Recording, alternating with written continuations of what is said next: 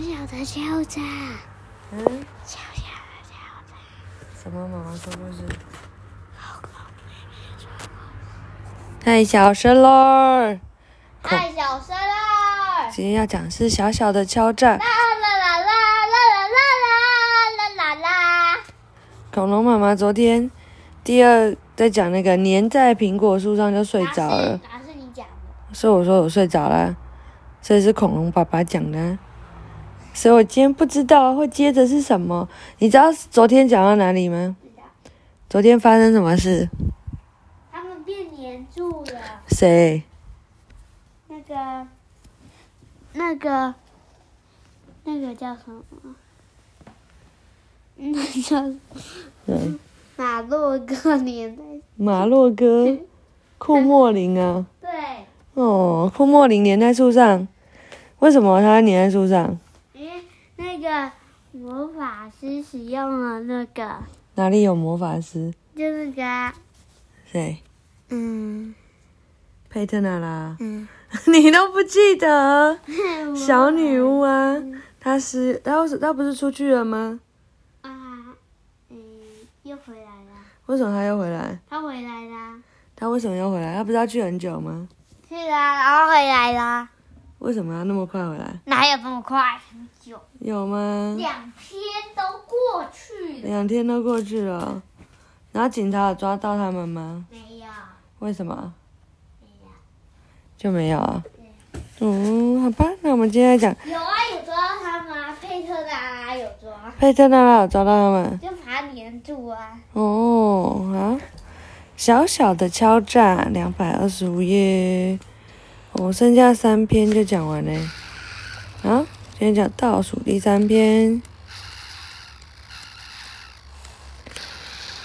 第二天早上，路易斯唰的一声拉开了门帘，啊窗帘。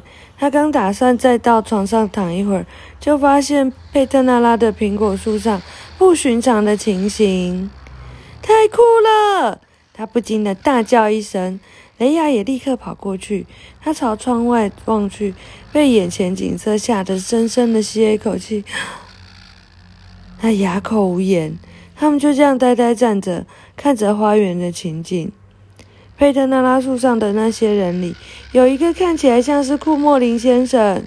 雷亚确信自己没有看错，可是他在干什么呢？嗯我要就躺着啊，就看。那你就躺着啊！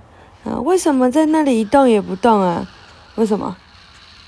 不是这样就看不到啊。我说他为什么在那里一动也不动啦？因为被粘住了。被粘住，然后雷亚、路易斯不知道。嗯，哦，路易斯拿来他的望远镜，佩特纳拉回来了，他喊了起来：“耶，太好了！你看到了吗？他的苹果树又挂在那里了。”路易斯把望远镜递给妹妹，雷亚也高兴地跳起来。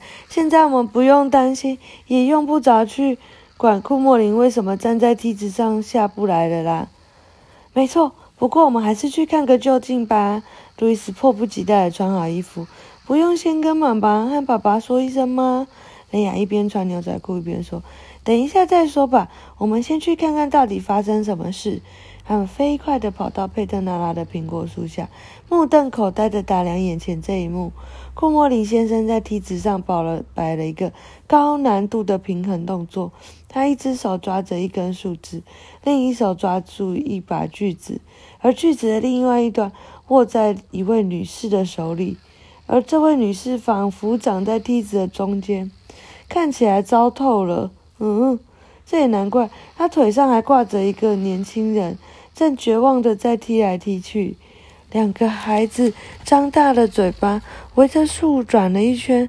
树上靠着不止一把梯子，每个梯子上都站了几个人，相互粘成一串。你们在下面看什么？库莫林先生对孩子们大喊：“快来帮我们！先把最下面那个男人从梯子上拉下去。你们以以为挂在树上很舒服吗？”兄妹俩犹豫地看互看了一眼。正当雷亚准备去拉那个抓住库莫林太太小腿肚的男人时，一个很轻的声音叫住了他：“嘘，我在这里。”不对，下面。雷亚惊讶地左看右看，终于发现了卢修斯和佩特纳拉。他们躲在高高的草丛里。我们在拖车那儿碰头。佩特娜拉悄悄说完，便爬上鲁修斯的背，飞走了。雷亚和路易斯连忙追上去。等他们跑到拖车那边，佩特娜拉已经变成一个正常人的身高，躲在玫瑰花丛的后面。看来我回来的真是时候。他微笑地说：“看到你真是太好了。”雷亚欢呼起来。可是那些人在你的树上干嘛呢？佩特娜拉摇摇手，之后再跟你们说。你们先说说看，我不在的时候发生了什么事？有人闯进屋子里来偷东西。路易斯说：“兄妹俩你一言我一语，就把整件事情都告诉了小女巫。”嗯嗯，贝特娜拉不高兴地说：“呃，贝贝特娜拉不断的点点头。我们当然知道库莫林偷走了配方，但是没有证据。这就是为什么库莫林和他的同伙会被粘在我的树上。”贝特娜拉说：“库莫林发现缺少正确的苹果，配方也起不了作用，所以他昨晚开着货车来偷苹果，结果笨手笨脚的被我发现了。接下来他就粘在那里了。所以说，库莫林这些人要在你的树上粘上一辈子吗？”雷亚瞪大眼睛问。“正是如此。”佩特娜拉愉快地说：“我想让他们粘多久，他们就得粘多久。”他说着忍不住笑起来。而且每个去碰他们的人都会被粘上去，走运的话，粘上去的人会越来越多。可是你不能用魔法把人一直粘在树上吧？雷亚脸上露出担心的神色。对待库莫林这种人，没什么不可以的。库佩特娜固执的回答：“嘿，你在我的树上干嘛？赶快下来，不然我就要动手砍人，赶人了。”孩子和佩特娜拉一听就知道是谁在说话了，是爸爸！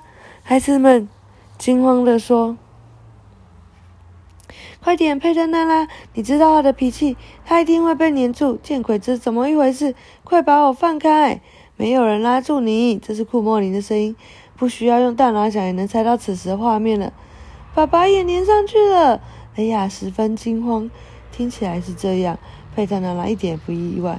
那你快把他们放下来。那当然，不过这回我得聪明一点。现在正是跟瀑布莫林谈判的好机会。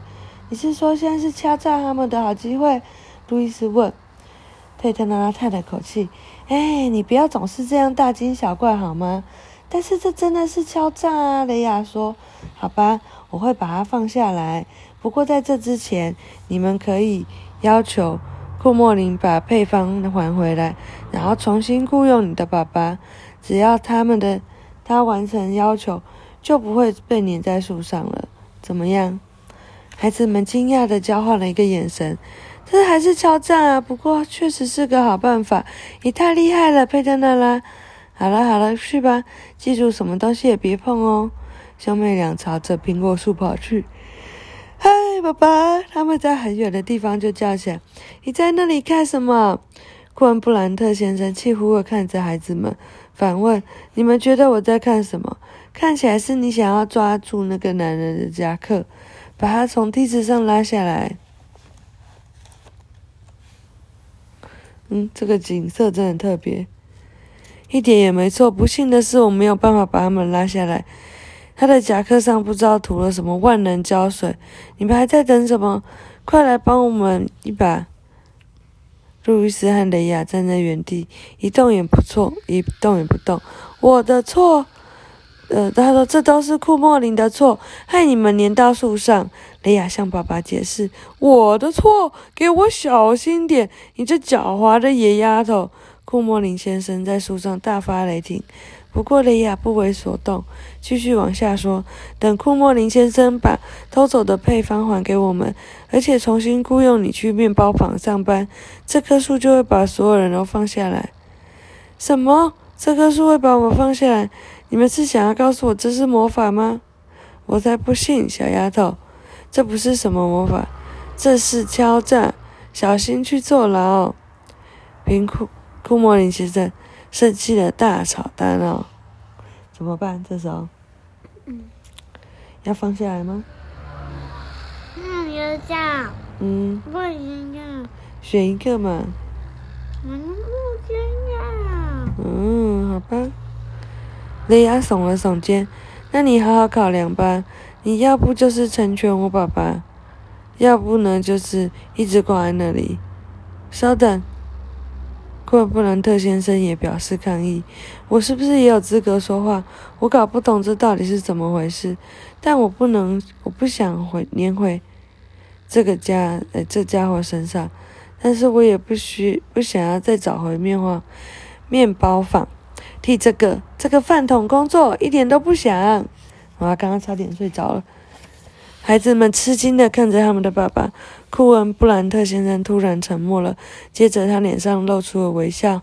我想到一个好主意。我说过我永远不会再为库莫林工作，但是我喜欢烤蛋糕。我们为什么不自己开一家小面包房呢？